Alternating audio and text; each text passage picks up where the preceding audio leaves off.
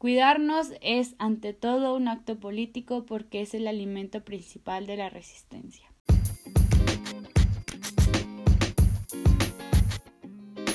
Feminismo Inexperto es un podcast para hacer de una plática necesaria algo sencillo y digerible. Bienvenidas.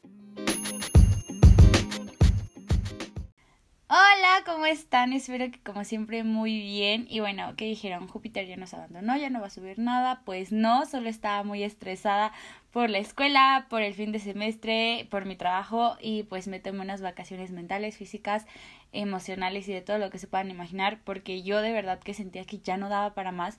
Pero bueno, ya estoy de regreso y justo en este tiempo de introspección personal y de alejarme un poco de todo, me di cuenta de algo bien importante y es que mucho hablamos de feminismo, del activismo y de todo esto que se mueve dentro de él, pero la verdad es que todo esto cansa, ¿saben? Pero es un cansancio mental tan cabrón por todo, porque al ser feminista te duele lo que pasa o lo que no está pasando, te duele pensar, te duele todo esto y dices, es que, güey, quiero hacer más, entender más, ayudar más, y vas a marchas, buscas informar, te informas, te introyes, te construyes, hasta que ves que todo tu esfuerzo individual es mínimo y simplemente ya no quieres pensar en nada de esto y fingir que todo marcha bien, pero es súper difícil hacer hacer esto porque como ya lo hemos hablado, una vez que te destapas los ojos ya no hay vuelta atrás y todo esto me pasó en estas semanas de descanso y justo por esto hoy hablaremos de algo bien importante que siempre, o sea, de verdad, siempre tenemos que tener presente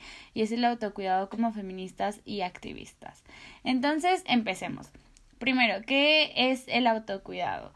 Puede ser muy sencillo, ¿no? Pues cuidarte a ti misma, güey, obvio. Pero creo que tenemos que ir más allá de eso, porque justo en este contexto significa que tenemos que tener presente que antes de ser feministas somos humanas y priorizar eso siempre, priorizar nuestros sentires y saber cuándo está bien y sano parar y dejar de lado el pensamiento de la buena feminista o la buena activista, porque al menos cuando yo me tomo estos descansos mentales que son bien necesarios para todas, de repente me llega el, el sentimiento, el pensamiento de producción, tal vez, eh, no sé cómo decirle, de es que la lucha nunca va a parar, o es que tienes que informar, o tienes que informarte, o tienes que leer más, o compartir esto, compartir el otro, porque si no lo haces no puedes llamarte feminista, que yo la verdad ligo mucho estos pensamientos al estrés productivo que nos somete el sistema a ser constantemente productivas y si descansamos un día o no nos sentimos inútiles cuando el descanso es de lo más necesario del mundo.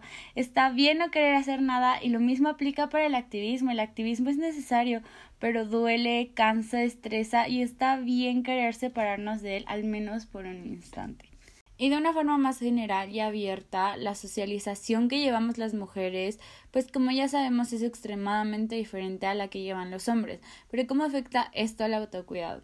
Pues el no priorizarnos como personas, de ser siempre las seres que existimos para servir a los demás, porque esto es algo histórico, desde siempre hemos sido educadas para educar, para servir, para asumir casi sin decir nada el rol de cuidadoras. Y tanto es así que la mayoría de las personas piensa que esto es algo innato, que las mujeres somos así por naturaleza, por nuestra feminidad. Y no, o sea, incluso podemos ver en ejemplos como muchas veces en nuestros grupos de amigas y amigos casi siempre son las niñas, las mujeres las que se autodenominan como las mamás del grupo o incluso en nuestras relaciones interpersonales afectivas o sexoafectivas, donde muchas veces inconscientemente terminamos siendo la mamá de nuestra pareja porque inconscientemente buscamos a quién cuidar o a quién proteger o a quién servir y pues no, o sea, de verdad esto está muy mal, no por nada hay más casos de estrés en las mujeres que en los hombres y esto tiene muchísimo que ver.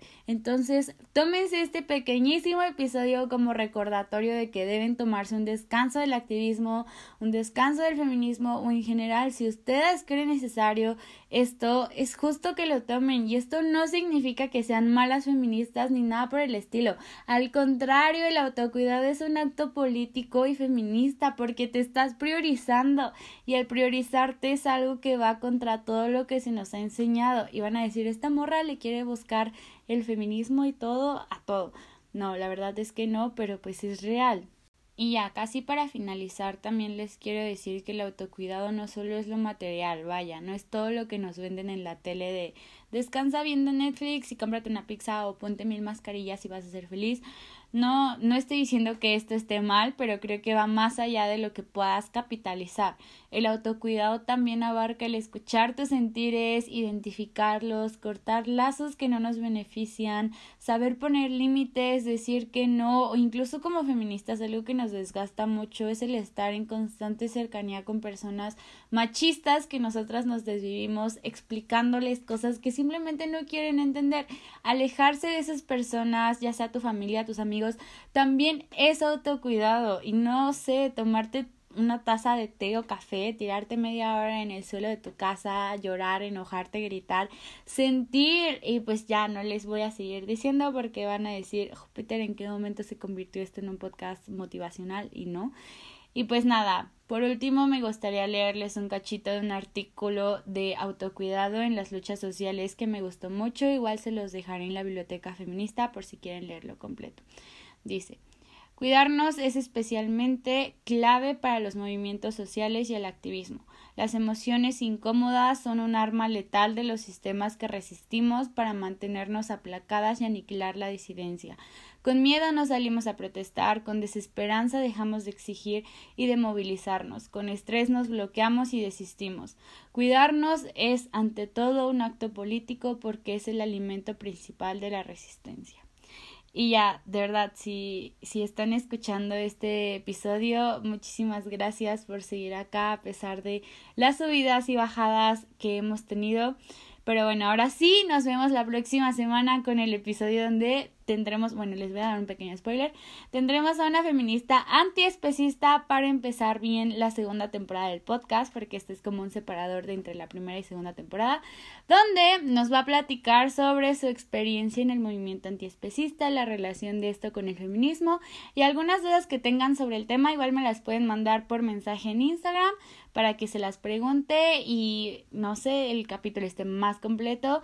Aparezco como feminismo en experto, igual ya me estoy poniendo al corriente con los TikToks, analizando películas con perspectiva feminista. Esta semana empezamos con El diario de una pasión para que los vayan a checar. Igual aparezco como feminismo en experto y ya, esto es todo. Ojalá estén muy bien y adiós.